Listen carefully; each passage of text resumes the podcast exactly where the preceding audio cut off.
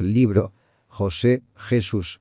Una representación profética de la gloria del Señor Jesucristo y de su obra redentora. Por Win Malgo. Capítulo decimocuarto. La reconciliación. Génesis 45. 1 al 15. Yo soy José vuestro hermano. Génesis 45. 4. Aquí llegamos al clímax de la historia de José, a la meta de todas las cosas en estos sucesos conmovedores. José se da a conocer a sus hermanos. Debe haber sido grandioso el momento en que, de repente, les fue quitado a sus hermanos el velo de delante de los ojos, mediante las palabras de José. Yo soy José, ¿vive aún mi padre? Versículo 3. También este pasaje es de importancia crucial también para nuestra vida de fe porque en él volvemos a reconocer otra vez claramente a José como imagen del Señor Jesús y porque todos los hombres que anhelan tener un encuentro con el Señor hallan en él los pensamientos de Dios. Ahora, con la ayuda de varias preguntas queremos contemplar más en detalle este tema. ¿Cuándo se reveló José a sus hermanos? ¿Cuándo? Los hermanos ya habían estado junto a José varias veces. Él había conversado con ellos, los había bendecido, había hablado duramente con ellos, y dijeron, «Somos hombres honrados», Génesis 42. 11, pero todavía no les había dicho, «Yo soy José». Permanecía encubierto para ellos. A pesar de que se encontraban en su inmediata presencia, a pesar de que incluso habían comido con él y habían visto su poder y disfrutado de sus bendiciones, él no se había revelado a ellos. Existen muchos cristianos que están siguiendo desde hace décadas a Jesús, por lo menos exteriormente, que experimentan sus bendiciones y también reciben respuestas a sus oraciones, saben que Jesús es el Salvador del mundo, pero a pesar de esto no pueden decir con certeza, Él es mi Salvador personal. Jesús todavía no ha podido revelarse a ellos, aunque Él hable con ellos. Por eso la respuesta a la pregunta de cuándo José se dio a conocer a sus hermanos es tan importante. No lo hizo cuando ellos afirmaban ser honrados, sino solo después de haber visto, en Judá, el cambio de actitud de sus corazones. José se les reveló solo al ver que sus corazones estaban llenos de amor a él, cuando existía la disposición de entregarse totalmente. Cuando Judá se levantó y hablaba en su defensa, concluyendo con las palabras. No podré, por no ver el mal que sobrevendrá a mi padre. Génesis 44. 34. José vio su amor auténtico y su entrega genuina. En este momento aconteció lo maravilloso. José ya no pudo contenerse y les reveló toda su gloria. Hermano, hermana en el Señor, tal vez todo esté árido en tu vida y carente de fuerzas, y te parece que el Señor esté muy lejos. Pero te digo, el Señor está cerca de ti y anhela revelarte toda su gloria, todo su amor en el momento en que tú dejes caer la fachada y le abras tu corazón. Por otro lado podemos decir también que José representa aquí una imagen del Dios viviente, del gobernador airado. ¿En qué momento se transformó el rostro de ese gobernador enojado en el rostro del hermano amoroso? En el mismo momento en que Judá, el mediador, se puso entre él y sus hermanos temblorosos. ¡Qué imagen gloriosa! Todos nosotros debemos tener temor a Dios. No por nada está escrito. Horrenda cosa es caer en manos del Dios vivo. Hebreos 10. 31. Dios, debido a su santidad y justicia, es un gobernador cuya ira está encendida pero en el mismo momento en que te escondas detrás del Judá celestial, el león de Judá, el cual dice que quiere llevar tu culpa, su rostro airado se transforma en amor. ¿Qué reveló José a sus hermanos? Al decir yo soy José vuestro hermano, él les reveló su carácter interior. Vuestro hermano. Cuando los hermanos viajaron a Egipto por segunda vez, los cereales, el pan, eran lo más importante para ellos. Pero cuando José dijo yo soy José, ya no fue el pan lo que más les importaba, sino José mismo. El pan sacia nuestra hambre. Todos nosotros queremos ser bendecidos y recibir poder. Nuestro anhelo interior debe ser saciado. Pero el Señor no da bendiciones, sino que se da a sí mismo. No dice les doy pan, sino que dice, yo soy el pan, Juan 6, 35. Su carácter interior es lo que puede satisfacer y calmar los anhelos de tu ser interior. Deseas tener luz en tu oscuridad. Jesús dice yo soy la luz, Juan 8, 12. En la vida de los hermanos de repente todo fue colocado a un lado y José vino a ser el punto central. Cuando José se reveló a ellos, todas las preocupaciones, todos los intereses y todos los cálculos desaparecieron. Yo soy. Es mi deseo ardiente que el Señor Jesús pueda revelarse de nuevo ante los ojos de tu corazón como aquel que dice yo soy, para que tú también puedas confesar lo mismo que el apóstol Pablo. Para mí el vivir es Cristo, Filipenses 1.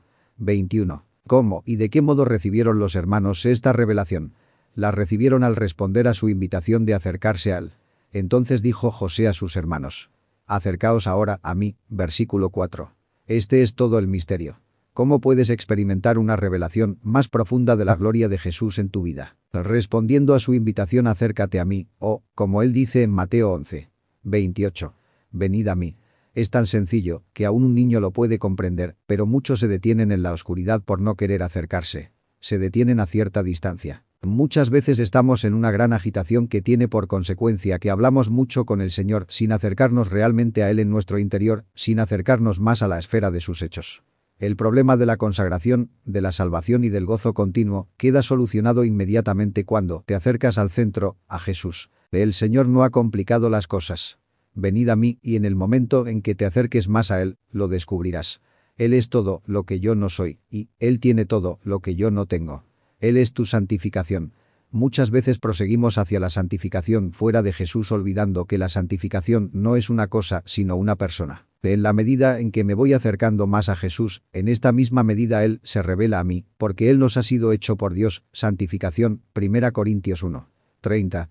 Existen, pues, razones por las cuales muchos creyentes se mantienen a cierta distancia de Jesús. ¿Por qué? Los hermanos tampoco quisieron acercarse porque lo sabían, consciente o inconscientemente. Si nos acercamos más a Él estaremos bajo su juicio. Pero gracias a Dios, ellos, no obstante, se acercaron. ¿Y qué pasó?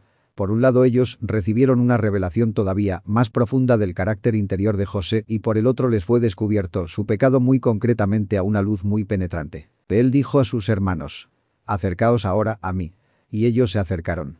Y él dijo, «Yo soy José vuestro hermano, el que vendisteis para Egipto». Versículo 4. ¿Te das cuenta?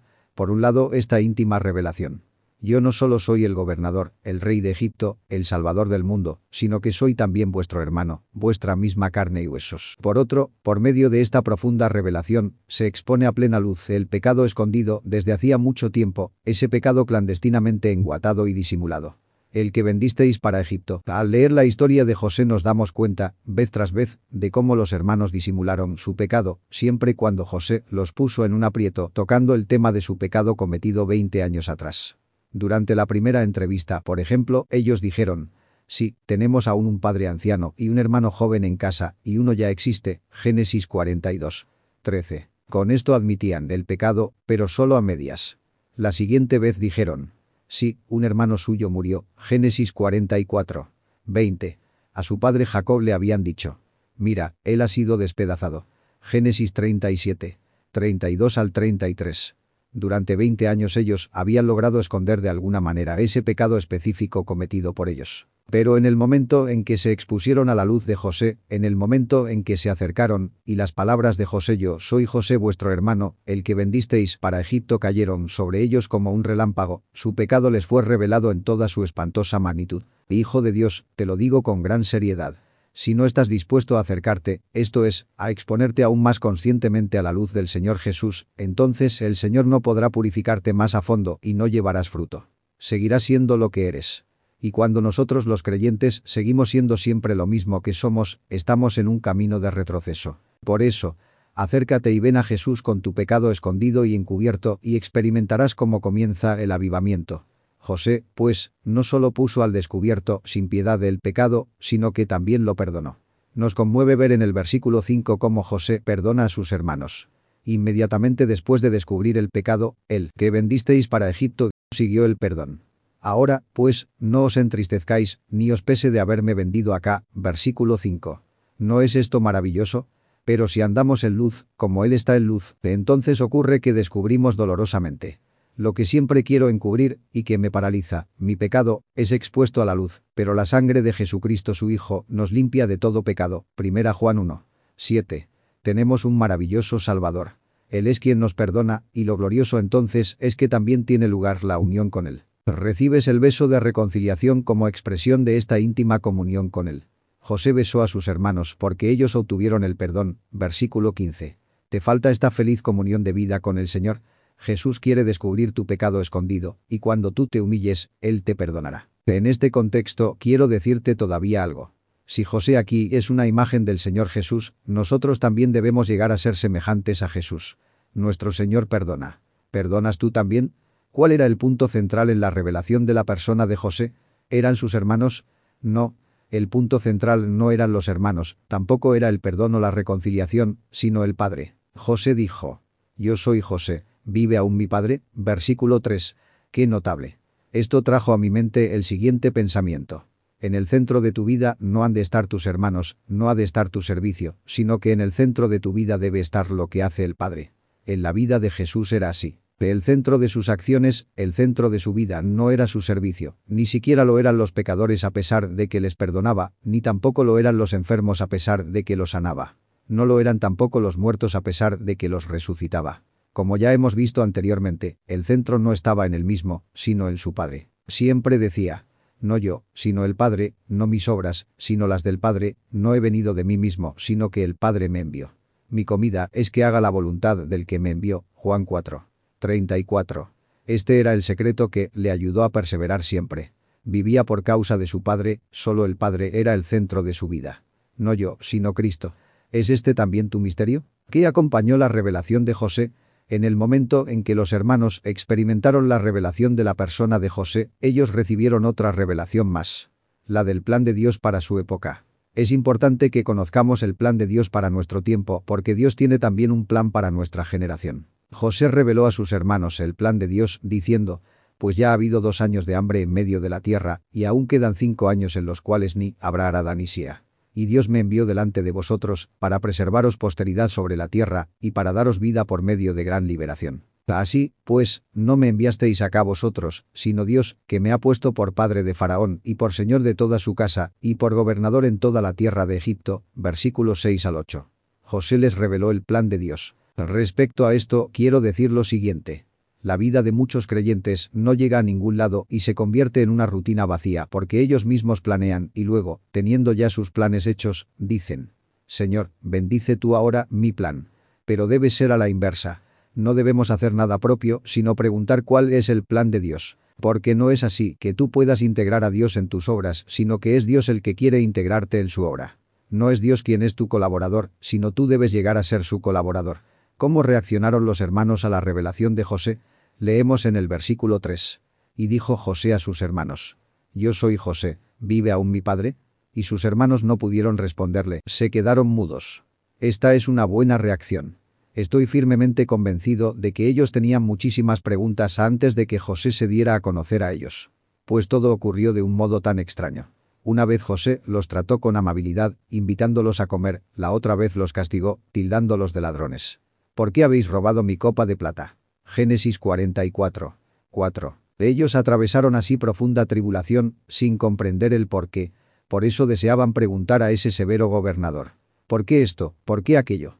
Pero en el momento en que José se reveló a ellos, todas sus preguntas quedaron respondidas. Así son las cosas. Muchos hijos de Dios tienen pregunta tras pregunta para el Señor. ¿Por qué debo soportar esto? ¿Por qué me trata el Señor de esta manera? No lo comprendes, y aun cuando el Señor Jesús estuviera físicamente junto a ti, con todo le dirías. Salvador, antes de que te vayas, yo quisiera preguntarte todavía. ¿Por qué? Pero no será así cuando en aquel día le veas tal como Él es. Entonces tú callarás también. Jesús mismo dice en Juan 16. 22 al 23, también vosotros ahora tenéis tristeza, pero os volveré a ver, y se gozará vuestro corazón, y nadie os quitará vuestro gozo. En aquel día no me preguntaréis nada. Al ver al Señor, todas las preguntas quedarán respondidas y todos los enigmas resueltos. Si no se soluciona el enigma aquí de todas las lágrimas que derramaste, en aquel día verás su rostro y allá comprenderás cuáles fueron sus intenciones. En el versículo 3 seguimos leyendo. Y sus hermanos no pudieron responderle, porque estaban turbados delante de él. Todos nosotros, sin excepción tendremos que presentarnos delante del tribunal de Jesucristo y todos, sin excepción nos asustaremos primeramente ante la gloria de Cristo, entonces una sola pregunta tendrá importancia candente. ¿Tendrás tú el perdón al asustarte ante su gloria? Los hermanos tuvieron el perdón, de no ser así hubieran estado perdidos. Juan, el discípulo amado del Señor Jesús, que se reclinaba junto a su pecho, se asustó mortalmente al recibir la visión del Cristo glorificado en la isla de Patmos. Dice acerca de esta experiencia. Cuando le vi, caí como muerto a sus pies. Apocalipsis 1. 17. Qué palabras impresionantes. Le veremos tal como Él es, primera Juan 3, 2. Al principio todos nosotros nos asustaremos de tal manera que estaríamos eternamente perdidos y caeríamos a las tinieblas que no tienen fondo, si no tuviéramos el perdón. Esta es una seria advertencia. ¿Sabes qué palabras de la Biblia se cumplirán para quienes se asusten ante su presencia sin tener el perdón? Son las palabras de Hebreos 10. 31. Horrenda cosa es caer en manos del Dios vivo. Si el pecado te asedia, si hay pecados que no han sido borrados por medio de la preciosa sangre de Jesús en tu vida, no podrás soportar su gloria y santidad. Por esto tiene tanta importancia la pregunta, ¿estás limpio por la sangre del Salvador? ¿Qué tuvieron que reconocer los hermanos? Tuvieron que reconocer que, a pesar de su carácter torcido, perverso y traidor, Dios había tenido en mente su salvación durante 20 años. Así es Dios. José dijo más tarde. Vosotros pensasteis mal contra mí, mas Dios lo encaminó a bien. Génesis 50. 20. ¿De qué manera maravillosa cumplió Dios sus palabras de Deuteronomio 23? 5. Jehová tu Dios te convirtió la maldición en bendición, porque Jehová tu Dios te amaba. La maldad de haber vendido a su hermano, la maldición que con ellos se habían acarreado, Dios la tomó en sus manos y la convirtió en bendición. ¿No es este un misterio? Esto no conseguimos comprenderlo. Esto me trae a la mente al José celestial Jesucristo, sus hermanos, los israelitas, gritaron. Fuera con este. No queremos que este reine sobre nosotros. Lucas 23, 18 y 19. 14, y lo colgaron en la cruz. Allí, en el madero empapado de sangre, estaba colgado el Señor, hecho por nosotros maldición en nuestro lugar. Gálatas 3, 13. Y el pueblo invocó también una maldición sobre sí mismo, gritando. Su sangre sea sobre nosotros y sobre nuestros hijos. Mateo 27, 25, ¿Y qué hizo Dios? Tomó esta maldición y se valió justamente de aquel a quien maldijeron, del Señor crucificado, para bendecir a todo el mundo.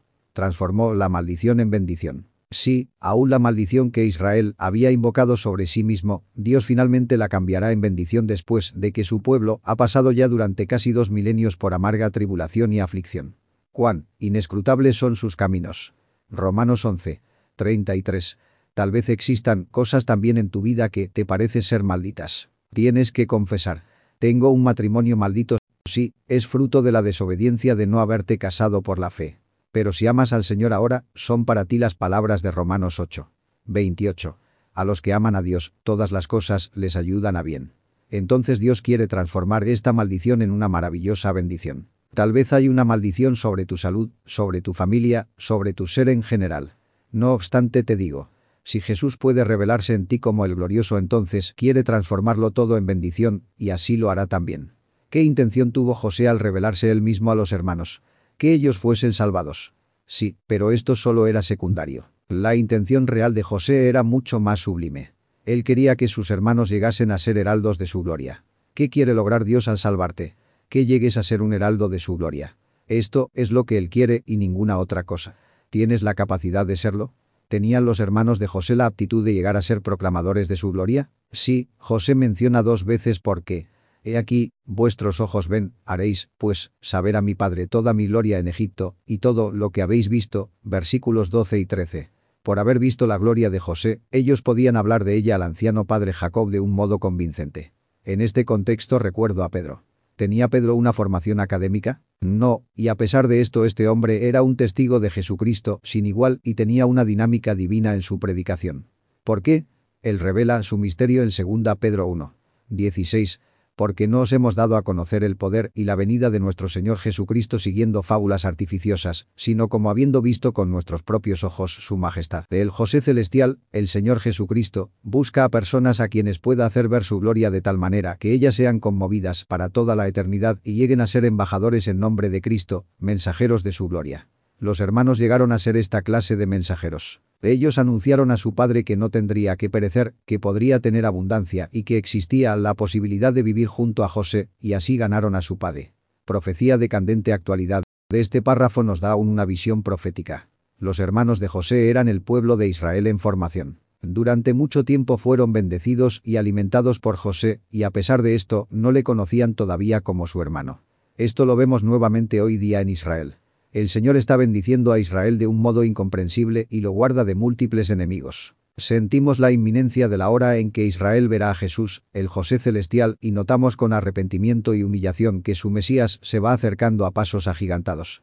Todavía los israelitas están ciegos, pero ya comienzan a tener una idea acerca de quién es su Mesías, quién es su Salvador. Tendrán que pasar aún por gran tribulación, y a pesar de esto, no está lejos la hora mencionada en Apocalipsis 1.7 en que verán al que traspasaron.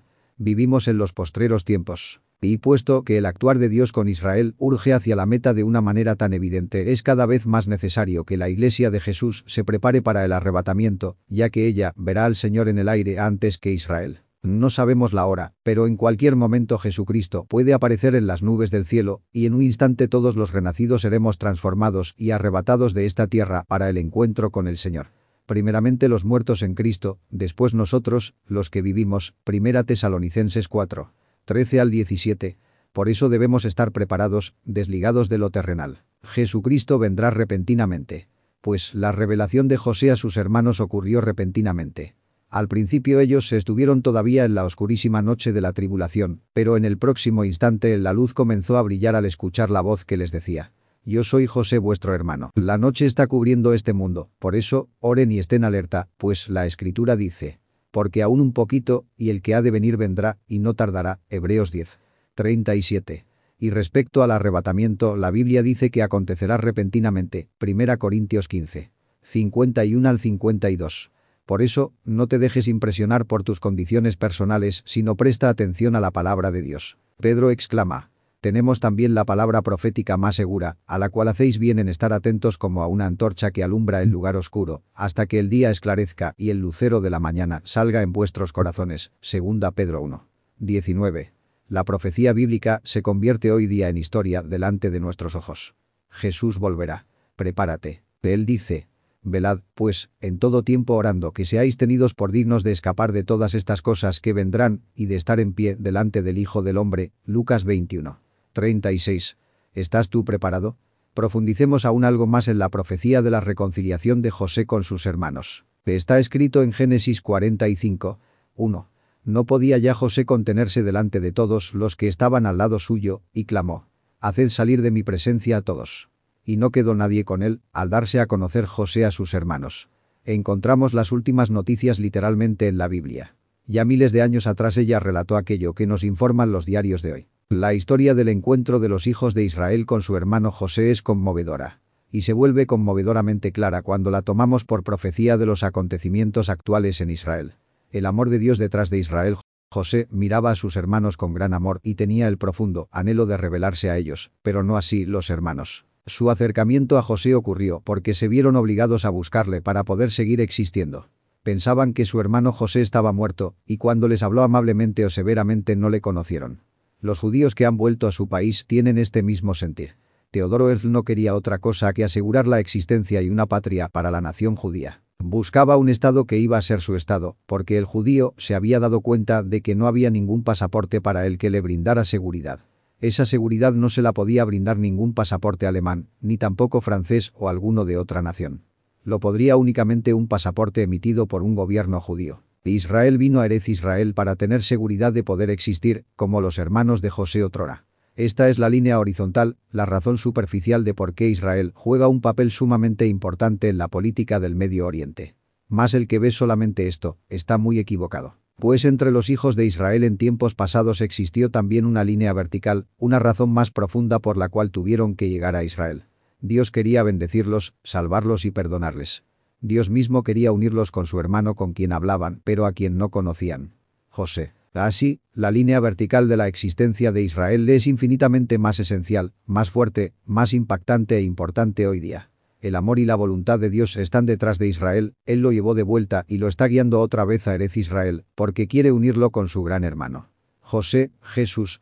Había dos factores que predominaban cuando José se dio a conocer a sus hermanos. El primero fue el amor de José a sus hermanos, que era invisible, pero fuerte y decisivo. No podía ya José contenerse, es también hoy el elemento del amor de Dios para con Israel el que actúa poderosamente, a pesar de no estar visible. La palabra profética nos brinda una mirada al mundo invisible. Jesús, el José celestial, el gran hermano de Israel, ya no podrá contenerse mucho tiempo. Anhela estar con sus hermanos a quienes ama, si bien aún no le conocen. La política del Señor invisible, el segundo factor de otrora y de hoy es visible y reconocible para todos. Es el elemento político, expresado en la exclamación de José, que salió de su boca antes de que se diera a conocer. Haced salir de mi presencia a todos y no quedó nadie con él al darse a conocer José a sus hermanos. Este elemento político, sin dudas, causó enojo entre los egipcios. ¿Por qué los echa fuera José ahora y recibe a esos extranjeros en su lugar? ¿No es esto algo muy atrevido? Pregunta tras pregunta. Pero la voluntad política de José se hizo porque no había ningún ser humano, ningún egipcio, ningún gentil junto a él cuando él se dio a conocer a sus hermanos. El obligatorio factor político hoy día en Israel es visible y reconocible para todos. El invisible actúa en el mundo visible. Urge a todos los egipcios, gentiles y otros extranjeros a salir de en medio de los asuntos internos de Israel. El Papa trató de entrometerse queriendo internacionalizar a Jerusalén. Pero fracasó. El Consejo de Seguridad Mundial llamó a Israel a no cambiar el statu quo de Jerusalén al israelizar también la ciudad vieja, en forma completa. Dijo que Israel apenas tenía el derecho de funcionar como poder de ocupación en la parte oriental de Jerusalén. Todas esas exigencias políticas formuladas en todo el mundo son repetidas por la política del Señor Invisible, quien dice, Haced salir de mi presencia a todos, comparar Génesis 45. 1, Isaías 62. 6 al 12. El Señor mismo urge a todas las naciones, a todas las potencias políticas hacia afuera, como en la historia de José. Y no quedó nadie con él, al darse a conocer José a sus hermanos. Estamos convencidos de que existen muchos cristianos sinceros que trataron de convertir a judíos en cristianos. Pero, es notable que, en general, los judíos no se hayan convertido en cristianos en el curso de los siglos. Todos los esfuerzos a favor de la misión entre los judíos en Israel parecen ser en vano. Israel es Israel, y está en su tierra hoy día. ¿Por qué? No quedó nadie con él al darse a conocer José a sus hermanos. Esto es lo tremendo que está ocurriendo hoy día, a pesar de que Israel, durante la gran tribulación, adorará por un corto tiempo al falso Mesías, al anticristo. Jesucristo, el Mesías de Israel, ama a Israel con un amor grande e incomprensible. Esto se expresará de un modo conmovedor durante la conversión nacional de Israel, Romanos 11. 25 al 26. Nosotros, cristianos de entre los gentiles, hemos cristianizado tanto al Mesías que, en nuestra soberbia, nos olvidamos demasiado fácilmente de que vino en primer lugar para Israel. Dijo aquella mujer gentil. No soy enviado, sino a las ovejas perdidas de la casa de Israel. Mateo 15. 24. La autoseguridad de los cristianos de entre los gentiles hace que se olviden de que Jesús, el Mesías, vino a nosotros mediante misioneros judíos, quienes lo predicaron a nosotros hace que olviden que la base de la Iglesia de Jesucristo es exclusivamente judía, comparar Hechos 2, y que el Nuevo Testamento es un libro judío. No tienen en mente que el Mesías nunca se ha despojado de su nacionalidad judía. Ya no está lejos el momento en que se cumpla, en sentido profético, Génesis 45. 3 al 5, y esto de un modo poderoso. Israel escuchará la voz de Jesús, yo soy Jesús, ver versículo 3a, y se asustará, versículo 3b, pero se acercará, respondiendo a su invitación, y él se les revelará de un modo aún más profundo, no solo diciéndoles yo soy Jesús, sino yo soy Jesús vuestro hermano, versículo 4b. Y, según el versículo 5, quitará de ellos toda clase de aflicción. ¿Y nosotros? Debe ser terrible para quien no haya sido arrebatado antes a la presencia de Jesucristo, pues el que quede atrás estará fuera, como otrora a los egipcios cuando José se reveló a sus hermanos. Su enojo y espanto no le sirvió de nada. José mismo les mandó salir, porque ellos habían egiptizado tanto a su rey y salvador que habían olvidado su origen. El que tiene oídos para oír, oiga.